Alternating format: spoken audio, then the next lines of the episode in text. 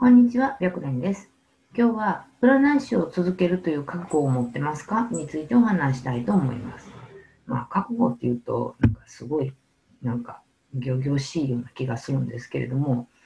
まあ、やっぱり長年、本当いろんな占い師さんを見てきて思うのが、うんと、残念なんですけど、辞める人の方が多いっていうことなんですよね。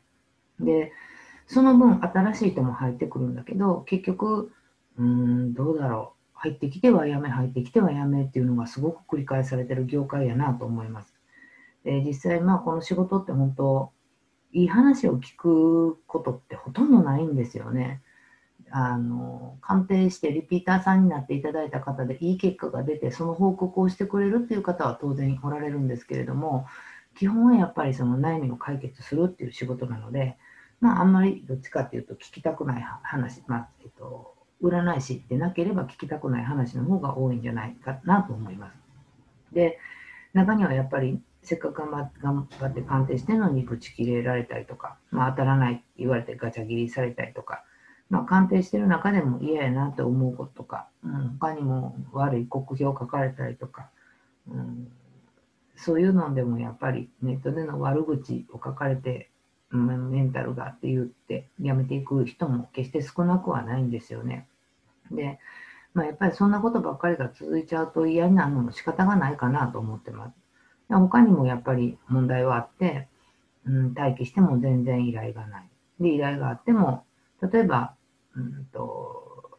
無料の範疇で終わってしまう。でも、そういうその、まあ、マイナスのことを言い出すとキリがなくって、なかなか思い通りにいかないのがもしかしたらこの仕事なんかなって思う時もあるんですね。でもその中でも、やっぱり何十年も占い師をしている人がいてるのも事実なんです。で、私自身ももう30年ぐらい占い師をやってるんですけれども、私よりもずっとずっと上の年上の先輩の現役占い師さんって80代の方とかおられて、50年、60年って占い師をやってるんですよね。で、じゃあなんでそんだけ続けられるかなんですけれども、とまあ、すごく簡単に言うと、リピーターさんがたくさんいけたり、うんまあ、占い師として思うような鑑定ができたりとか、でどんな相談者さんでも笑顔にできたりとか、なんていうか、その占い師としてのやりがいとか、生きがいっていうのを感じられてるからこそ続けられるんじゃないかなと思うんですね。で、なんとなく好きやから、この結構多いのが昔から占いに占い師に憧れててとか昔から占いが好きだったんですっていう方ってすごく多いんですね。でそれただそのそういう方って実際なかなか続かないことも多いんじゃないかなと思っててそれは、うんと、仕事っていう感覚でもしかしたら占い師をしてないからかもしれないなって最近思うんですね。で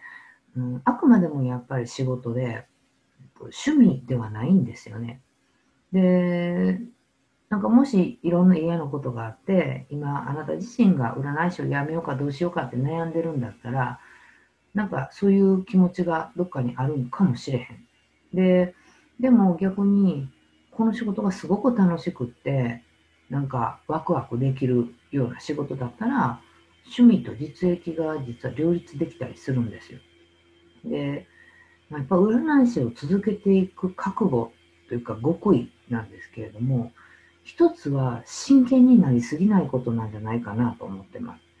で、これは真面目に占わなくていいっていう意味じゃなくって、どっちかって言ったら評価を気にしないことですよね。で、やっぱり前の時の動画でもお伝えしたと思うんですけれども、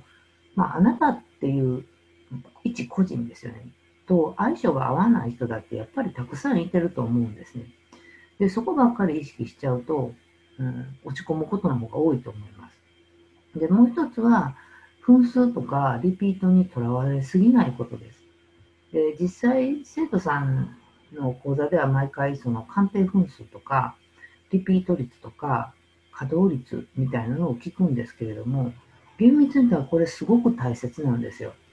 だけど、その数字っていうものだけにとらわれてしまうと、例えば5分で切られた場合、うん、なんで長く話されへんねんやろうっていうとこだけに目がいっちゃうんですよね。とか、リピーターさんがすごく少なかったら、自分の鑑定ってあかんのかなしか考えれなくなっちゃうんですよ。で、原因は必ず、まあ、どっかにはあるんだけど、まあ、そこだけに着目しちゃうと、自分のいいとこも見えなくなっちゃうんですよね。だから、うんと、本当はすごくいい鑑定を提供できてる部分も当然あって、で、そこに、えー、共感してくれてる方っていうのは、きっとあなたのリピーターさんになってくれてると思うんですね。だけど、うん、ちょっとした悪い部分だけがクローズアップされてしまうと、うん、で、悪いことってもうなんていうか、寝るときに思い出したりとか、起きててもなんかそればっかり考えたりみたいな感じで頭の中でぐるぐる回り続けちゃうんですね。なそうすると、私って占い師に向いてへんかもっていうところからスタートして、やっぱりこの仕事無理かもにつながっていって、で、最終的にもうやめた方がいいよね、なんて悪循環になっちゃうんですよ。だから、もしあなたが占い師を続けていきたいって本当にそう思ってるんだったら、まずは占い師でやっていくっていう覚悟みたいなものをまず持つこと。で、えっと、持った後からですよね。持った後から、えー、今の自分の、うんと、いい部分っていうのを自分がしっかりと信じてあげることかなと思います。で、当然、あなたっていう占い師さんを頼ってくる依頼者さんがいてるんですから、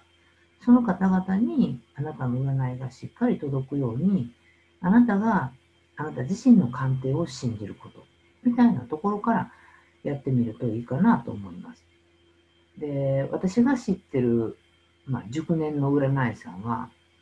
うん、どんなことにも動じないっていうような強さを皆さん兼ね備えてるんですよね。だから、80歳になっても現役で占い師をしてる。それもその、なんていうか、たまに鑑定を受けるとかではなくて、もうバリバリと講座をやりながら鑑定も受けてみたいなことをしてる方っておられるんですよ。私もそういうふうな占い師さんにを目指したいなとはやっぱり思ってて、まあ、まだまだ本当勉強することってたくさんあるんですけれども、えー、その占い師っていう仕事を一生続けるぐらいの覚悟みたいなのを持つことができれば、きっといろんな部分が良くなっていくと思います。で、その大前提として、まずは本当、あなた自身が自分を信じること。で、時間をかけて、うん、どんなことにも動じないような強さみたいなものが身についていくことを、えー、占い師として最終的にはこうなりたいと思ってた理想的な自分になれるんじゃないかなと思います。なので、なかなかうまくいかないことの方が多いかもしれないですけれども、もここを乗り越えれば一歩ステップアップはできるはずなので、まず覚悟を持って占い師をやってみるという気持ちで、えー、やっていただけたらいいかなと思います。ということで、この占い師大学では、プロの占い師さんがちょっとでも活躍できたらいいなと思って動画を配信しています。チャンネル登録がまだの方はチャンネル登録の方よろしくお願いします。また、ちょっとでも質問に答えれたらなと思ってるので、わからないことがあれば、LINE 公式の方からメッセージで送ってきてください。ということで、本日の動画は終了です。ありがとうございました。